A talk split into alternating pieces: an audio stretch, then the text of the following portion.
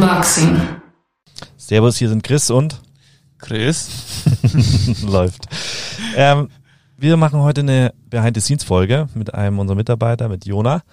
Ähm, einfach vornherein gesagt, wer keinen Bock hat, uns kennenzulernen, für den sind diese Folgen jetzt nichts. Die, dafür hört man sich dann lieber ein paar Gäste von uns an, aber wir haben uns gedacht, wir wollen einfach auch ein paar Folgen machen oder ein, zwei Folgen und dann so ein bisschen kennenlernen, was wir überhaupt machen. Äh, weniger zur Eigenwerbung, mehr zum Verständnis, wie wir ticken, warum wir machen, was wir machen, ähm, damit man einfach so ein bisschen verstehen kann, wenn man das möchte. Äh, unser Podcast heißt ja Unboxing und das gleiche haben wir heute auch mit dem Jona vor. Wir wollen ihn ein bisschen nackert machen.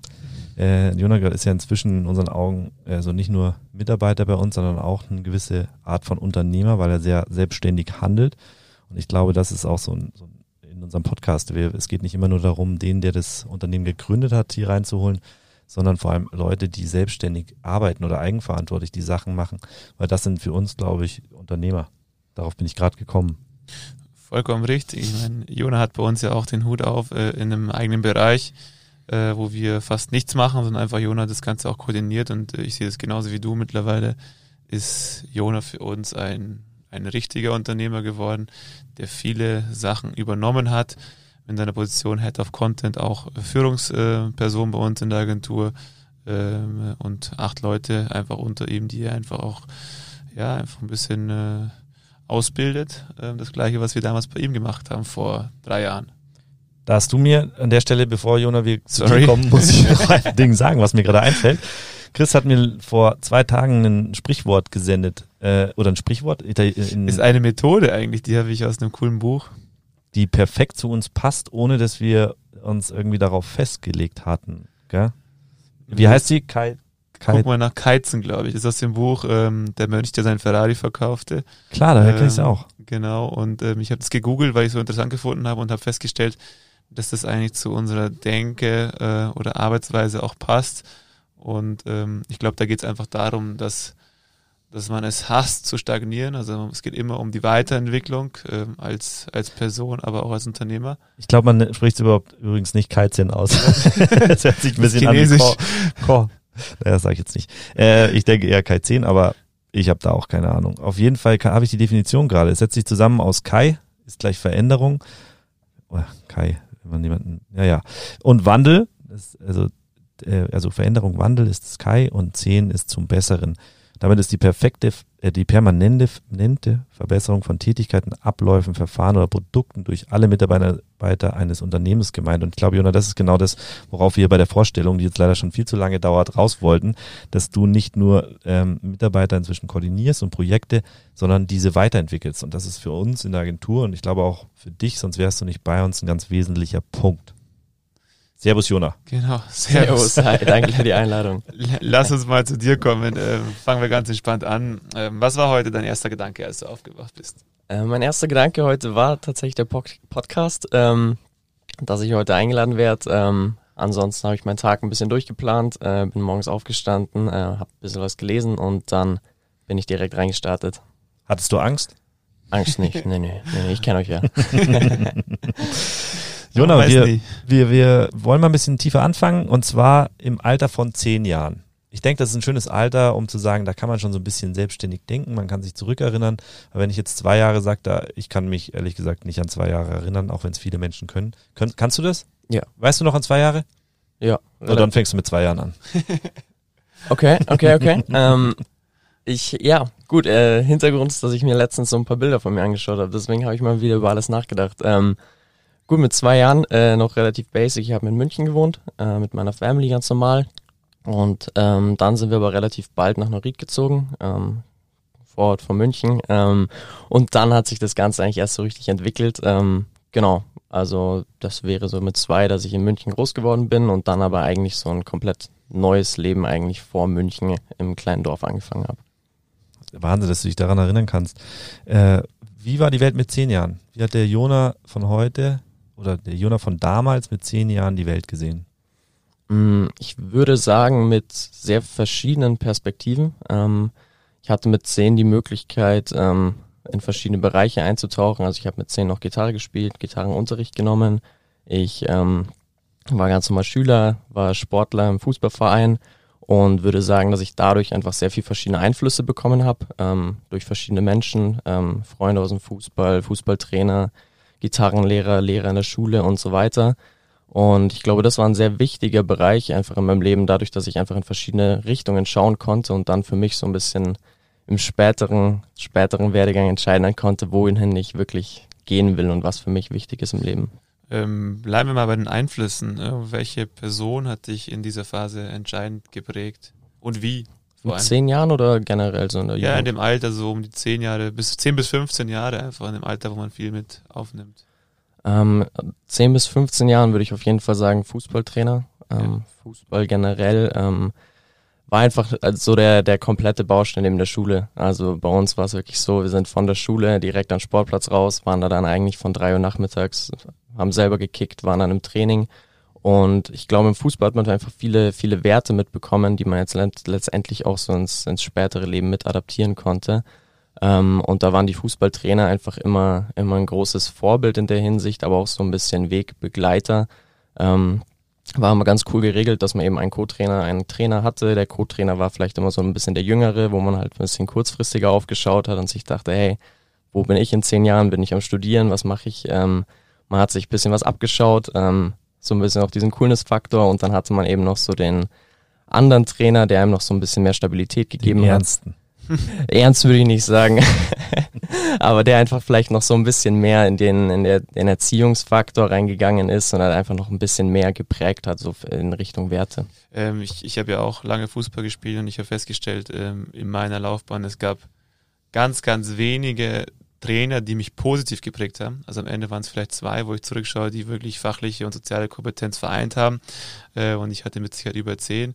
Gibt es da irgendjemanden, wo du sagst, ähm, der hat dich einfach nochmal auch ja, eine Stufe weitergebracht und den hast du positiv in Erinnerung?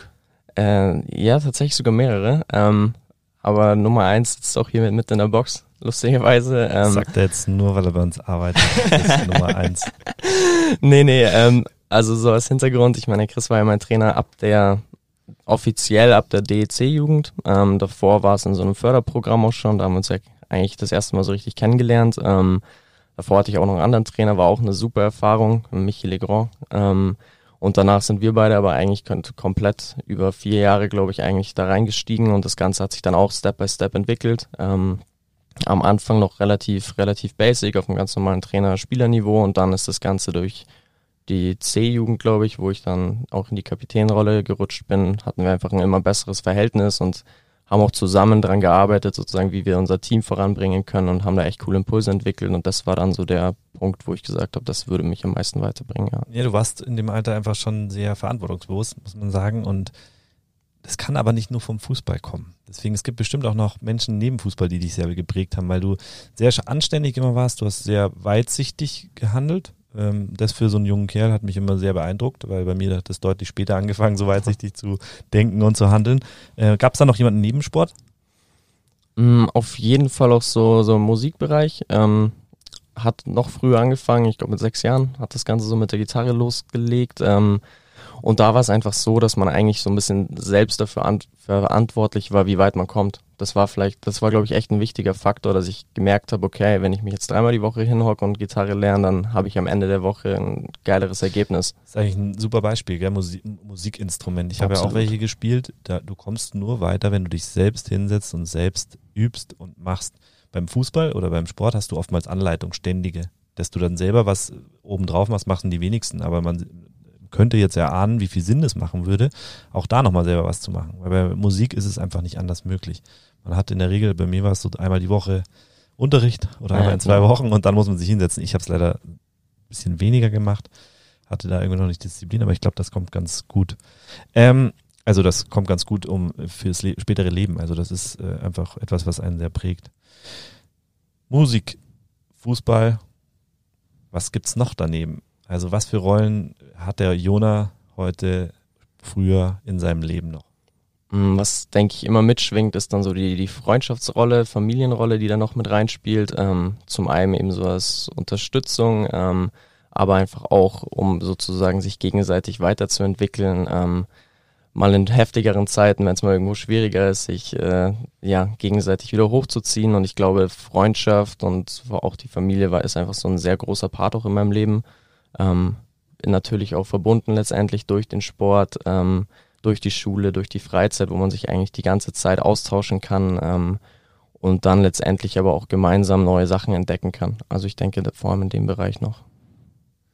Und ich glaube, ähm, eine ganz wichtige hast du vergessen. Die wichtigste Säule für uns, die Arbeit. ich dachte, so wir sind noch bei 10 bis 15. Also, ja, nee. nee. wir sind schon drüber hinaus. Es war, glaube ich, allgemein gefragt, was für genau. Rollen du, ähm, du ja, da befüllst. Und äh, ich glaube, da zählt einfach ähm, die Musik, der, der Fußball, der Fitness. Also kann ich vorwegnehmen. Ähm, wir kennen dich ja auch. Ist, glaube ich, ein ganz wichtiger Bereich. Ja. Mittlerweile natürlich auch die Arbeit und die Uni. Die jungen ja, Leute machen alles Fitness. Genau. ähm, um die Brücke zu schlagen, ähm, du bist ja bei uns Head of Content, ähm, hast die letzten Jahre Social Media intensivst äh, gelebt und auch ähm, viel gemacht in dem Bereich. Ja, jetzt in, in Zeiten von Corona würde mich einfach mal interessieren, wie du die, die Situation siehst, ähm, die Entwicklungen ähm, ja, und die Chancen, Risiken in der jetzigen Zeit. also ich, ich denke, es ist sehr, sehr spannend, was zurzeit sich entwickelt. Ähm, unter eins beim Bezug von Corona auch auf Social Media. Ähm, man muss aber sagen, sowohl im positiven als auch im negativen Sinne, wenn man jetzt mal wirklich nur auf die sozialen Medien eingeht, ähm, finde ich es sehr, sehr spannend, was sich für Gruppendynamiken entwickeln können. Äh, das Ganze kann aber natürlich auch leicht mal abdriften. Ähm, wenn wir es aber jetzt auf unsere Arbeit beziehen und auf unsere, ja, unsere Kunden, ähm, finde ich es einfach enorm, was man mittlerweile mit einer sozialen Präsenz auch auswirken kann. Ähm, ich meine, mit vielen Partnern haben wir schon vor der Krise zusammengearbeitet und für viele war das vielleicht am Anfang einfach erstmal nice to have, wo man sagt, wir wollen da präsent sein. Aber jetzt mit Einbruch in der, äh, der Krise merkt man erst richtig, was das Ganze für eine Power haben kann. Also was mir sofort einfällt, ist zum Beispiel eben der Gastrobereich, wo man sagt, okay, davor wollte man es einfach haben, um gefunden zu werden und jetzt ist es vielleicht sogar ein essentielles Tool oder ein essentieller Bestandteil, um seine, seine Follower und seine Fangemeinde auf neue hin Sachen hinzuweisen, wann man geöffnet hat, dass man liefert, dass man abholen kann und so weiter. Also ich glaube, diese Tragweite von Social Media ist jetzt durch die Krise einfach nochmal deutlich enormer geworden. Hast du einen, einen Best Practice Beispiel von einem Partner, wo du sagst, da hat es einfach unfassbar gut fun funktioniert? Ja, Best Practice, ähm, vor allem auch im Gastrobereich würde ich sagen, ähm, das Café Ford zum Beispiel, ähm, auch aus meiner, meinem Heimatdorf Neuried eben, ist mittlerweile aber auch an mehreren Standorten. Die Neurieder werden dich dafür hassen, dass du gerade Dorf gesagt hast. Na, das, das die richtigen Neurieder, die verstehen das. ähm, das Café, Café Ford, ähm, eigentlich auch die ganze Zeit durch Laufkundschaft und sowas, äh, es war komplett bedient und hatte, glaube ich, nie große Probleme. Ähm, und jetzt eben durch die Krise, durch die verschiedenen Regelungen, wurden die einfach auch komplett nach hinten geworfen. Ähm, das Café beziehungsweise einfach auch die Gastro wurde komplett äh, niedergelegt zwischendrin und da hatten wir jetzt einfach die Möglichkeit durch diese starke Community, die wir über die letzten Jahre aufgebaut haben, die Leute einfach auf Trab zu halten. Ähm, wir haben da ja auch das Business-Menü zum Beispiel eingeführt, wir haben einen Lieferservice mit eingeführt. Ähm, ja. Nee, Entschuldigung, ich wollte gar nicht, ich wollte gar nicht unterbrechen. Ich wollte bloß sagen, die Community, das ist ein ganz spannender Bereich, weil die haben wir im Grunde ja nicht aufgebaut, sondern die bestand. Ja. Weil die Fangemeinde vom Vorort unfassbar groß ja. und, und emotional gebunden ist. Wir haben sie bloß online verschoben. Also wir haben sie in online reingebracht oder es erweitert. Und ich glaube, das ist ein wesentlicher Punkt, ähm, den du gerade auch angesprochen hast, weil jetzt ist halt die Community, die vorher offline nur war, dann auf beiden, offline und online, ist halt jetzt verstärkt online, ähm, weil sie offline gar nicht mehr so viel sein kann. Und damit hat man etwas nicht verloren, was man sonst verloren hätte. Und das ist, glaube ich, auch ein Punkt. Äh, Gastronomie, die heutzutage kein Social Media oder irgendwie eigene Kanäle hat oder Website oder sonst was, die, die haben natürlich größere Probleme. Es ist mit Sicherheit nicht das Allheilmittel, aber ich kann so meine Community am Laufen halten. Und das hast du wunderbar gesagt. Und ähm, ich glaube, wenn man jetzt zurückblickt, ähm, wie oft uns dann auch Unternehmen fragen, ähm, für was brauche ich das? Ähm, es geht oftmals nicht schnell genug. Nehmen kein Geld in die Hand, soll organisch was aufbauen und am besten gleich äh, gestern soll es funktionieren. Und jetzt sind wir in dem Punkt, wo viele Partner einfach wissen, für was man das Ganze gebrauchen kann. Das heißt, vor allem gleich das beste Beispiel oder auch andere Betriebe, die einfach sehr, sehr schnell und agil kommunizieren können. Äh, mit einem Klick sind alle informiert, die wichtigen Leute. Und genau dafür ist diese Gemeinde jetzt nützlich. Und hätte man sie nicht gehabt, könnte man jetzt einfach auch nicht so schnell jemanden erreichen und müsste andere Aktivitäten fahren. Und ich glaube, da sieht man einfach, dass man immer dieses, ja, es ist nicht vorhersehbar, aber es ist super dankbar, wenn man da auch mal Reichweite hat und die, auf die zurückgreifen kann. So viel dazu. wenn wir in Sachen Reichweite tiefer reingehen, es gibt ja den organischen und den bezahlten Bereich und da würde ich dich einfach mal in deinen Worten bitten, Jona, ob du uns das mal näher bringen kannst, was das wird, was die zwei Bereiche überhaupt bedeuten und wo sie sich unterscheiden. Ich glaube, das ist auch immer etwas, was die wenigsten verstehen, weil es immer mit so tausend Fachbegriffen umschrieben wird. Ähm, und wir, glaube ich, können das ganz gut erklären. Ja, ja, klar, absolut. Also, wie du schon sagst, organisch und bezahlt, das sind eigentlich so die zwei Grundsäulen, würde ich behaupten, in der Social Media Arbeit. Ähm, fangen wir an mit organisch. Ähm, klingt erstmal komisch organisch, aber im Prinzip ist es einfach die Alltagsarbeit, die du auf den sozialen Medien leistest. Das heißt, du arbeitest mit den Funktionen, die die Plattformen für dich zur Verfügung stellen. Ähm, du schaust, dass du deine, deine Follower, deine Community eben über aktuelle Geschehnisse, ähm, über dein Unternehmen, sei es jetzt Gastro, sei es eine Beratungsfirma, wie auch immer, einfach auf dem Laufenden hältst. Ähm, da gewinnt einfach letztendlich so dieses Thema Aktualität. Das heißt, Social Media ist ja auch ein Kanal, wo du versuchst, ähm, die Leute einfach auf einen smarten und emotionalen Weg zu treffen ähm, und über Neuigkeiten zu informieren.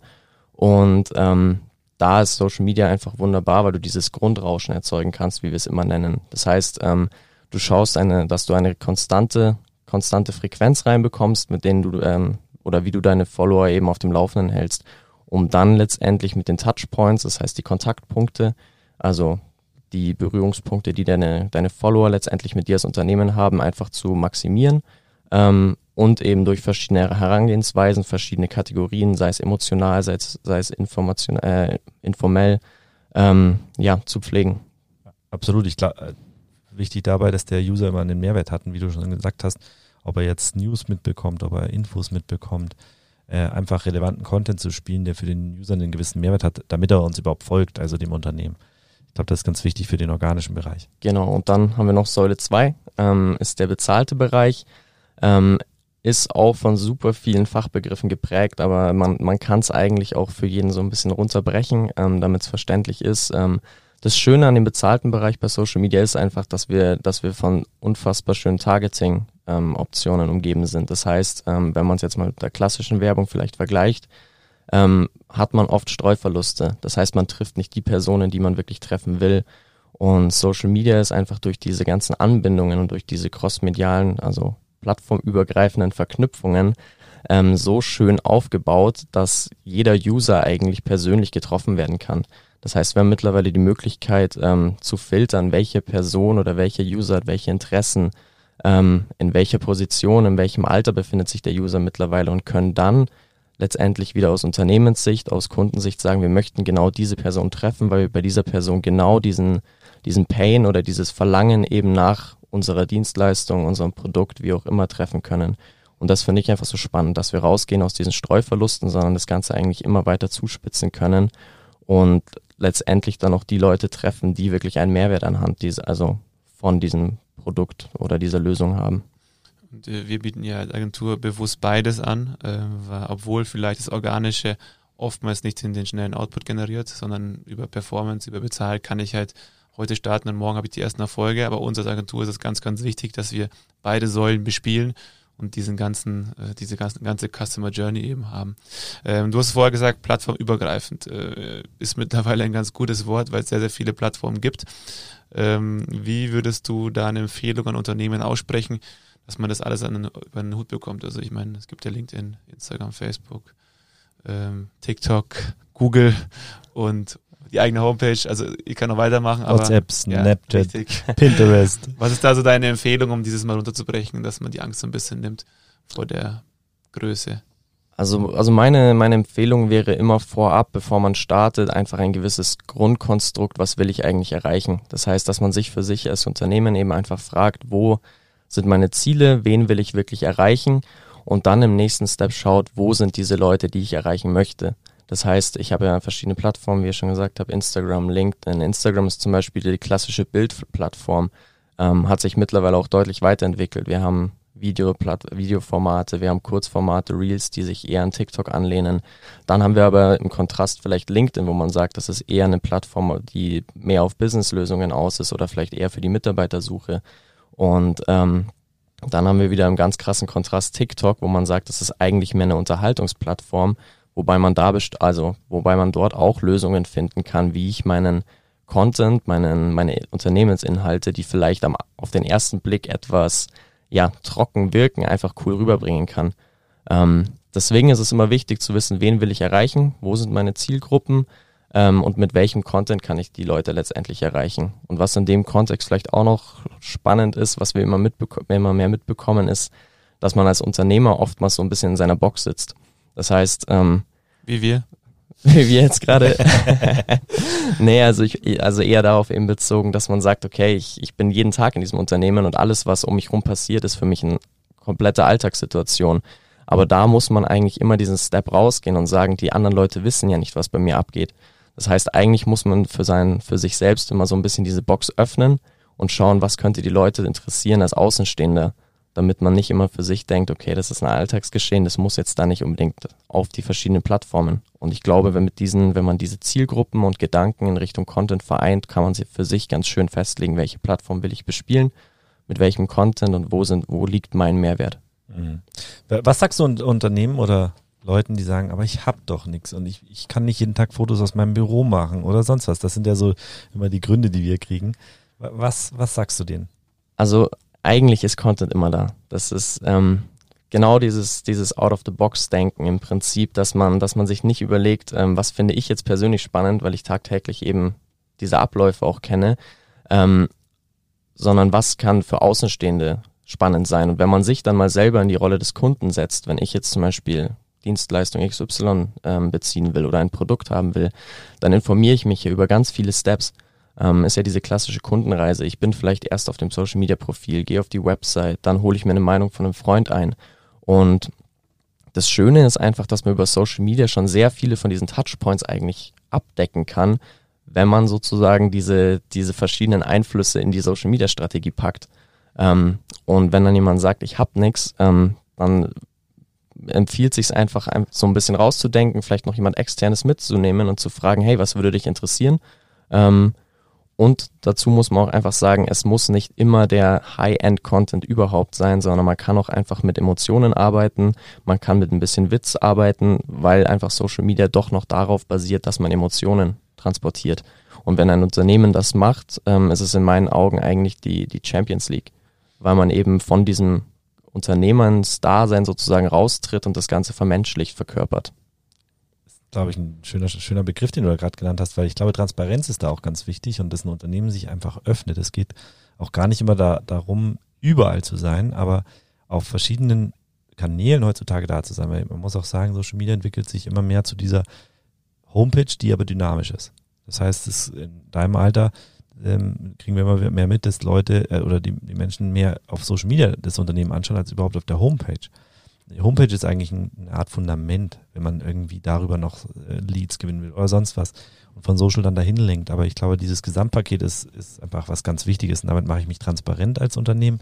Natürlich nicht komplett, weil ich kann steuern. Und das Zweite ist, ich habe eigene Kanäle. Ich bin auf keine Zeitungen angewiesen und so. Und ich glaube, allein, dass das, das zu machen, egal wie, ist schon ein riesen Mehrwert ähm, für den User, für den Kunden und so weiter, weil ich mir dann einfach das Gefühl haben kann, ich bin da sicherer. Man muss ja auch sagen, heute ist so viel Werbung heutzutage, ähm, dass wir halt alle mehr wissen wollen. Wir wollen nicht mehr einfach nur die Artikelbeschreibung durchlesen und dann kaufen, sondern wir wollen irgendwie mehr Vertrauen gewinnen zu dem Ganzen. Und dafür ist das, glaube ich, ganz wichtig. Deswegen hast du das, glaube ich, genau auf den Punkt gebracht.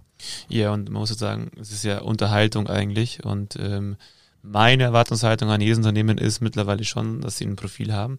Und da erwarte ich auch, dass sie kreativ sind, um das befüllen zu können. Und ähm, wir wissen alle, dass es da viele Möglichkeiten gibt. Ich nehme jetzt mal TikTok außen vor. Das ist ein Kanal, was vom Video lebt, wo du auch ein bisschen aktiver werden musst. Ähm, ist ein bisschen schwieriger, aber auch da gibt es Möglichkeiten. Und ähm, deshalb die Ausrede, wir haben nichts, die gibt's für uns nicht. Und ähm, ich würde es eher aus der anderen Sicht nehmen. Ich meine, die Leute sind im Durchschnitt fünf, sechs, sieben Stunden am Tag auf diesen Kanälen aktiv. Und ähm, auch ein LinkedIn, wenn es nur, eine Stunde ist, dann ist es mehr und deutlich mehr, wie ich eine Zeitung in einem Büro oder irgendwo mal lese. Eine Tageszeitung, die habe ich vielleicht zehn Minuten offen im Durchschnitt. Also dieser Vergleich, deshalb ist es, da tümmern sich die Kunden, da tümmern sich die Mitarbeiter und da muss ich halt einfach präsent sein. Und der das nicht macht, der hat eher für mich image-technisch einen, äh, einen kleinen Schaden, äh, trägt er davon, wie wenn ich da einfach ähm, coole, lustige Sachen mache, die vielleicht auch einfach sind. Deshalb, ja, es gibt immer was. Gut. Du bist ja schon recht lang bei uns. Ja. Ähm, wie lang? Ich glaube, weißt du es noch? Ja, 2018, September ja, so lange ist es auch wieder nicht her, aber für unsere Unternehmensgeschichte ist es lang, weil wir, uns gibt es zweieinhalb Jahre und wow, du bist Jahre. was? Nichts. Ich habe gesagt, wow, zwei Jahre. nee, der Jonas ist zwei Jahre bei uns. Ähm, du hast, ich, worauf ich hinaus will, du hast mit uns im Büro bei mir angefangen, also einfach bei mir in der Wohnung, hatten wir einen kleinen Büroraum, haben dann da zusammen gesessen, äh, zwei Schreibtische und eine Couch gab's, äh, die wir uns dann zu dritt geteilt haben. Ähm, und inzwischen sind wir einfach ein bisschen gewachsen, aber ich glaube sehr gesund. Also jetzt ohne zu sagen, in zwei Jahren sind wir irgendwie durch Decke gegangen, sondern eher sehr gesund und haben aber inzwischen auch leidenschaftliche Projekte mit reingenommen, weil wir kommen aus dem Sport alle. Äh, wir haben sehr, sehr viele Affinität dazu und haben deswegen eigentlich den Sport nicht aus den Augen gelassen, hatten Unternehmer aus dem Sport, auch Sportler vom Kleinen bis zum Großen äh, über die Jahre und haben da jetzt einen Sportsbereich gegründet ähm, und gleichzeitig aber auch Musikbereich. Und das hat ja auch ein bisschen damit zu tun, Jona, du bist einfach sehr musikaffin, du hast da Bock drauf, du bist jemand, der sich mit Spotify extrem beschäftigt und so weiter und machst ja neben dem Head of Content, sage ich mal jetzt von dem Gesamt, der Gesamtagentur, äh, bist du ja auch sozusagen der Head of Music ähm, und hast halt diesen Bereich und führst ihn auch. Ähm, wir haben das ja absichtlich gemacht, dass wir drei Bereiche haben. Könntest du da uns einfach mal kurz sagen, was so die Besonderheiten im Bereich Music sind?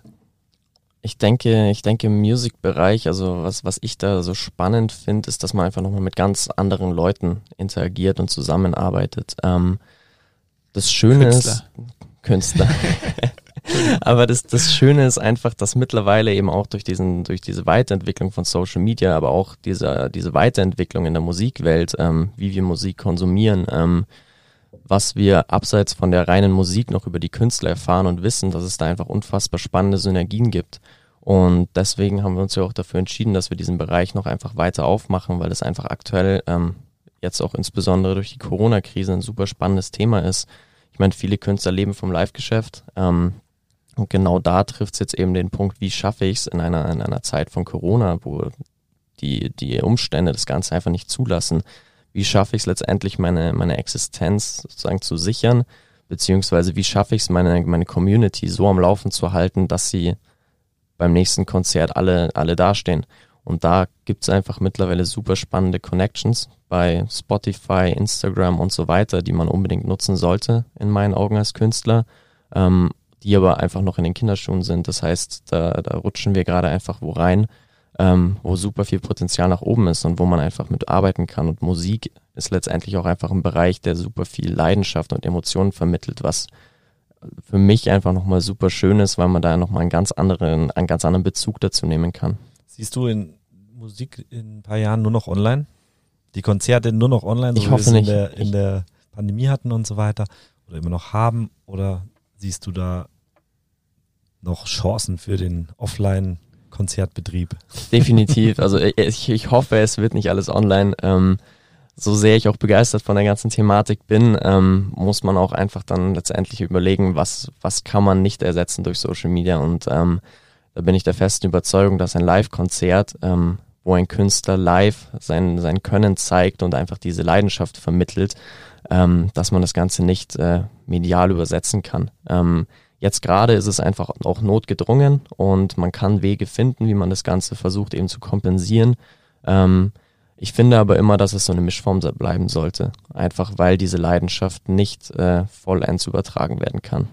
Wie auch. Also ich meine, wir alle kennen Festivals, Konzerte, das sind einfach Gefühle. Ich meine, viele Bands, die findet man nur cool, weil sie live einfach Bombe sind, die aber manchmal gar nicht so, äh, sag ich mal, auf dem Audioträger gar nicht so äh, dich äh, catchen. Ja. Aber live bist du ja voll dabei. Ich meine, äh, ich, so, wenn man verkrampft ist und jünger ist, dann braucht man oftmals ein Bier, um irgendwie locker zu werden. Da ist man auf einem Konzert, da reicht eine Limo, da reicht eigentlich gar nichts. Man kommt, da ist irgendwie, da, da Endorphine kommen aus dir raus äh, und du tanzt und wackelst wie äh, irgendwas. Und ich glaube, das werden wir nie ersetzen. Und ich glaube, das wollen wir auch gar nicht ersetzen. Nein. Das wäre tragisch. Ja. Also aus Sicht des Musikers ist das, ist das ja das Produkt. Der Musiker macht das ja, weil er auf der Bühne stehen will. Das darf man ja auch nicht vergessen. Das heißt, ein Musiker, der nur im Studio, ähm, im Studio steht, dann wird es die, diese Branche irgendwann nicht mehr geben.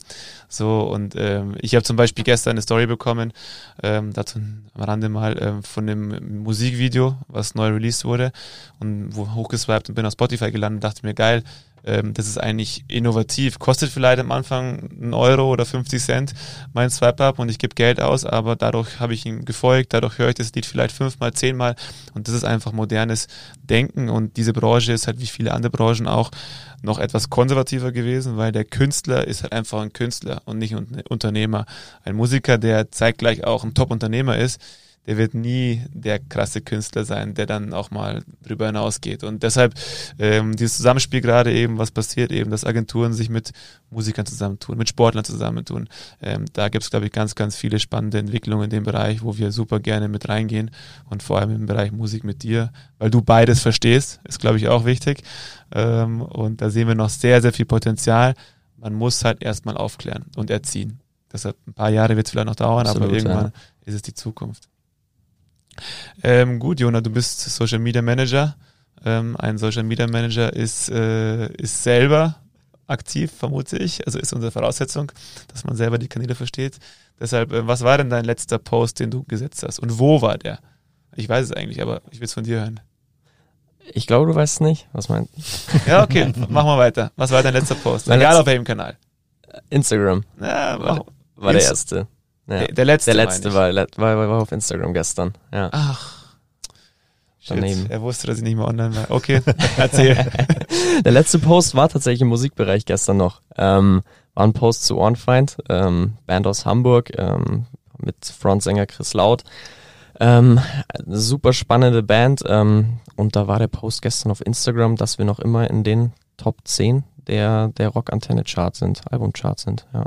Ein Post, den man gerne setzt. Den setzt man allerdings gerne. Hast du auch selber noch einen eigenen hinterhergesetzt auf deinem persönlichen Profil? Noch nicht, noch nicht. Was ist da dein letzter Post? Das habe ich eigentlich gemeint. Ja, ich weiß. Auf, ah, privat. Jetzt, Jona, jetzt bin ich gespannt, ob ich doch recht hatte. privater Post ähm, war auch war auf LinkedIn, Aha. war auf LinkedIn ähm, Also. und war ein Post zum zum letztwöchigen äh, Workshop. Wusste Den- ich doch. Der ist so ein 1A-Schüler, alles zum Job. Wahnsinn. Gell? Hast du auch noch einen privaten Post? Ähm, Immer den vorletzten. den vorletzten, der war dann letztendlich auf Instagram. Okay, Ja, was Und sag da? jetzt nicht, das war auch Arbeit.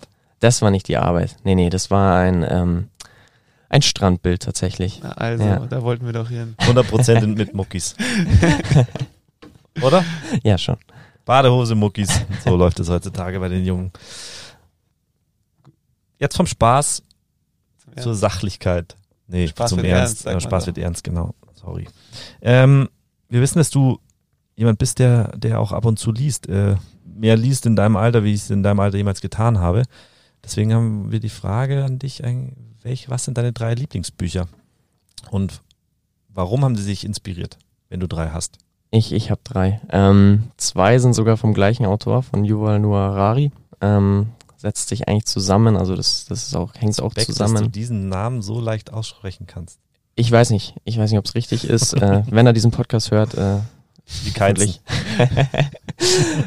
ähm, also der, der Harari hat ähm, ein, eine zusammenhängende Geschichte eigentlich geschrieben, beginnend mit einer Kurzgeschichte der Menschheit. Ähm, als zweites kam dann Homo Deus, ähm, super spannendes Sachbuch eigentlich, aber ich finde, wie er das Ganze schreibt, ähm, geht's weg von Sachbuch, weil er einen auch wirklich auf einer emotionalen Ebene packt. Ähm, Hintergrund ist, dass er in seinem ersten Buch Kurze Geschichte der Menschheit so die wichtigsten Revolutionen der Menschheit aufgreift ähm, und immer wieder den Bogen schlägt zur heutigen Gesellschaft und zum heutigen Denken des Menschen. Ähm, super spannend, vor allem auch habe ich während der Schulzeit gelesen, hat mir auch super viel in der Schule geholfen, aber ich fand es einfach super spannend, weil das einfach so ein bisschen wegging von diesem klassischen Lehrplan ähm, und so ein bisschen in die Köpfe der Menschen damals reingeschaut hat. Also was ist wirklich passiert und welche Gedankengänge und äh, Evolutionen haben dazu ge ja, geführt, wo wir heute sind. Genau. Und Part 2 wäre dann Homo Deus, das ist dann so der Ausblick in die Zukunft. Das heißt, was ist ähm, in den nächsten Jahren möglich, so ein bisschen auch ähm, theoretisch gedacht, äh, wo kann die Menschheit mit Innovationen äh, in verschiedenen Sektoren hinkommen und ähm, genau, wie sich das Ganze auf unser Leben später beeinflusst. Und noch schnell Nummer drei äh, wäre dann Big Five for Life ähm, von John Strelacki. Äh, Habe ich vor einem Jahr oder ja, vor Dieses zwei Jahren. Buch verfolgt uns alle. In jedem Podcast. Aber Ja. wer die erste Folge gehört hat, der weiß, um was es geht. Du brauchst gar nicht viel erzählen. Okay. Doch, Nee. doch, erzähl's. Ja, habe ich, hab ich schon zweimal gelesen tatsächlich. Ähm, ich find's ganz schön, dieses Buch immer mal wieder zu lesen, weil, man's, weil man sich ja selber auch weiterentwickelt und wenn man es dann immer mal wieder liest, geht er relativ schnell, ist ja kein, kein dickes Buch, ähm, kann man immer mal wieder so merken, wie was ist passiert. Ähm, bin ich, verfolge ich so ein bisschen das, was ich vor einem Jahr geplant hatte und genau, ja, das wären meine drei Favorites. Also, Ja, Big Five for Life war ja mein Geschenk an Chris. Oder meine Box an Chris. in unserer Vorstellungsrunde meinst genau, du? richtig. Deshalb, äh, mehr wollen wir nicht sagen. Hört sich einfach selber an. Äh, ist Folge Nummer eins in unserem Podcast. Und ähm, wir haben natürlich auch für... Oder wolltest du noch was fragen? Ich wollte noch was fragen, frag erst mal. weil ich es immer wieder Wahnsinn finde, dass der die Jonah mit schlagen 20... und du unterbrichst mich jetzt. Okay, Entschuldigung. Mach, mach du. Aber Jona, ich finde es einfach Wahnsinn, weil du mit 20 Jahren so viel liest, wie ich es nicht annähernd gemacht habe mit 20 Jahren und wir damals ja auch äh, uns immer wieder unterhalten haben und witzigerweise über Bücher. Ja, ich meine, wir waren Trainer äh, Spieler, Ja, schon relativ früh, wir kennen uns jetzt bestimmt schon, ich muss zurückrechnen, zehn Jahre ungefähr. Ähm, und dann bist du in der Schule und bist in der Nähe, wo ich wohne, in die Schule gegangen und dann bist du einfach mal vorbeigekommen und über was haben wir uns unterhalten? Über Bücher. Äh, in deinem Alter hätte ich mich nie über Bücher unterhalten. In meinem Alter war es dann schon schön, mit dir, mit, mich mit dir zu, über Bücher zu unterhalten. Deswegen finde ich es krass, dass du da so ähm, wissbegierig bist. Würde mich einfach mal interessieren, weil die Frage, die, habe ich dir, glaube ich, noch nie gestellt, aber Generation Z, glaube ich, bist du, oder? ich bin genau sonst ja da. Ist das normal, dass ihr so tickt? Boah, das ist eine gute Frage. Das ist eine gute Frage. Ich glaube, man kann nicht verallgemeinern. Ähm, vor allem diese Generation Z, die, die weitet sich irgendwie auf ziemlich viele verschiedene Lebensstile aus, ähm, was ja vollkommen in Ordnung ist. Und ähm, ich finde es super spannend, dass jeder so seinen eigenen Weg geht. Aber äh, für mich war es einfach, ich bin da irgendwann mal eben auf diesen Geschmack gekommen, dass ich gemerkt habe, cool, Bücher geben einem vielleicht nochmal so ein bisschen den tieferen Einblick. Ähm, dass man auch ein bisschen weiter denken kann und dass super viele Gedankenanstöße kommen, aber ich glaube, man kann es nicht verallgemeinern. Okay. Hat mich einfach mal interessiert. Chris, jetzt bist du wieder dran. Kommen wir zu den Geschenken. Ähm, äh, die Box, Jona, warte, ich hole sie kurz. Warum eine Box? Ja, das sollten die Zuhörer eigentlich wissen. Stimmt. ähm, nee, wir haben ja unsere Unboxing. Wir heißen ja ähm, Sing Outside. Nee, Lass es einfach, wir können uns Genau. selber den Claim nie merken. wir können es nicht Aber er merken, aber wisst, um was es geht. Es geht um eine Box und äh, in der Box ist eine kleine Überraschung und unser Gast ähm, darf seine, ähm, ja, seine Einschätzung dazu. Die- Ihr kriegt sozusagen eine Box und packt sie aus, Gerade aus. und sollte uns eigentlich beschreiben, was da drin ist. Darfst du nicht behalten, gell? Oh, du, alles gut. Ich, ich habe selber eine daheim noch. Ach ja, klar, beschreiben. Ähm, ich ich habe in meiner Box eine Kapitänsbinde gefunden. Genau. Ähm, Du hast es vorher schon gesagt, aber vielleicht nochmal in die Tiefe. Genau, also ähm, war, war glaube ich, ein sehr wichtiger, wichtiger ähm, Abschnitt in meinem Leben, wo ich dann sozusagen als, als Kapitän auch gestartet habe, dann in der C1, ähm, weil dadurch einfach ein sehr spannendes, eine sehr spannende Saison angefangen hat, die mich, glaube ich, auch selber einfach sehr stark weiterentwickelt hat. Ähm, auch extrem übergreifend, weil das Ganze eben nicht nur auf den Fußball basierend war. Ähm, durch diese, durch diese neue Rolle hat sich auch einfach sehr viel verändert, äh, wie ich Dinge gesehen habe. Ähm, und das Ergebnis war aber, dass wir eine super, super coole Saison hatten, ähm, extrem viel neue Teamchemien entwickelt haben, ähm, für uns auch so eine eigene Strategie eigentlich entwickelt haben, die sich dann sowohl aufs Training als auch auf Spiele, aber auch um alles, was drumherum passiert ist, ähm, ausgewirkt hat. Also, dass wir uns immer eine Viertelstunde vorm Training getroffen haben, noch kurz gequatscht haben, uns vorbereitet haben. Ähm, die Zeit vor den Spielen war super magisch. Wir hatten so unsere eigenen, eigenen Songs, die uns darauf vorbereitet haben. Wir haben immer einen Song gehört, wenn wir gewonnen haben. Ähm, ja, was letztendlich Was war das für ein Song? Ich müsste es doch wissen, aber ich weiß es nicht mehr. es war, es war Green Day Holiday. Das, das hat uns da dann, hat uns eigentlich nach jedem Spiel begleitet, haben wir dann immer mit voller, voller Lautstärke, die die GBL-Box so hergegeben hat, äh, in der Kabine angemacht.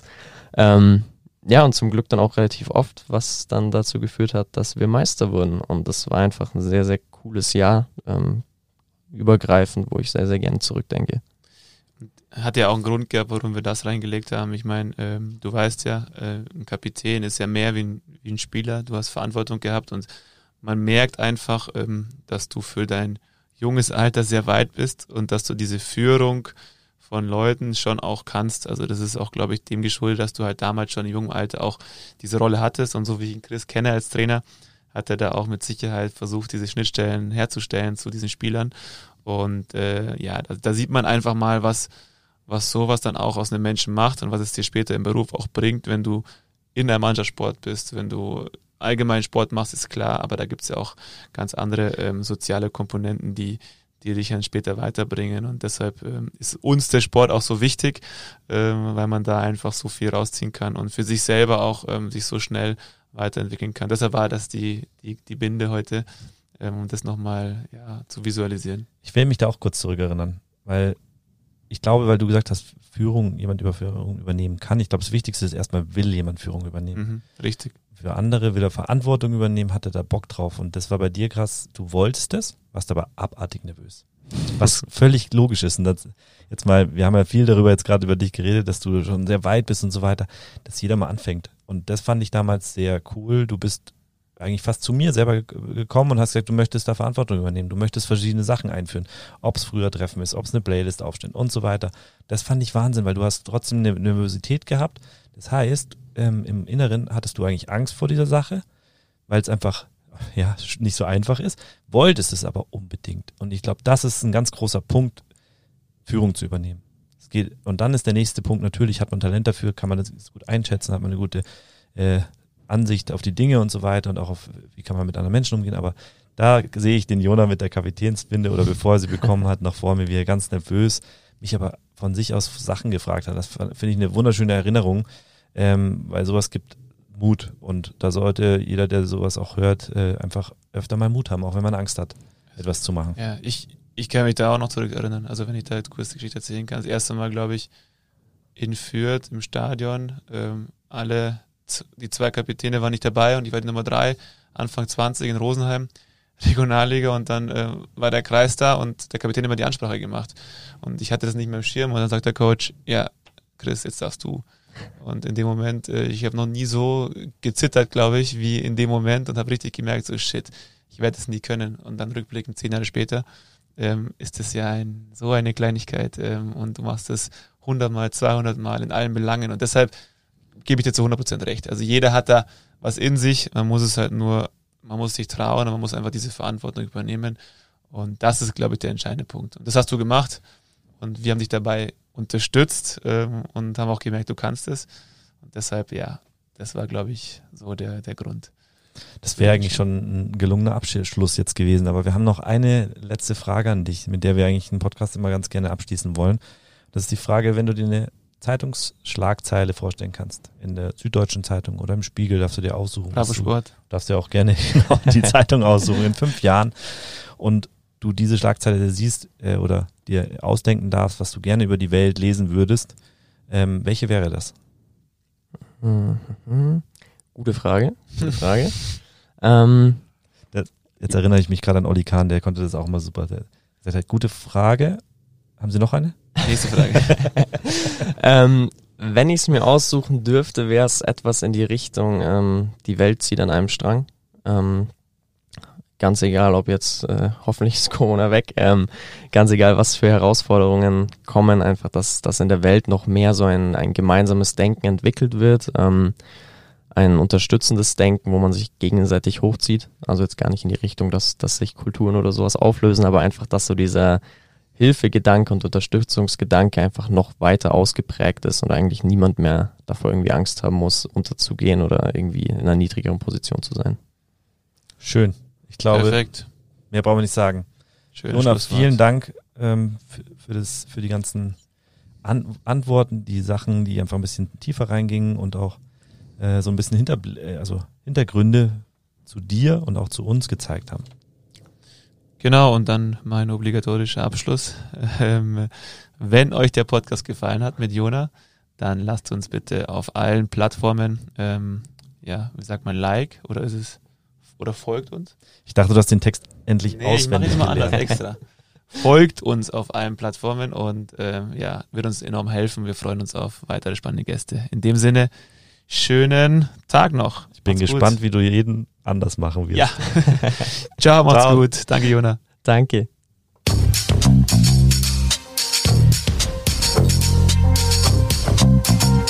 Think outside, talk inside. Unboxing.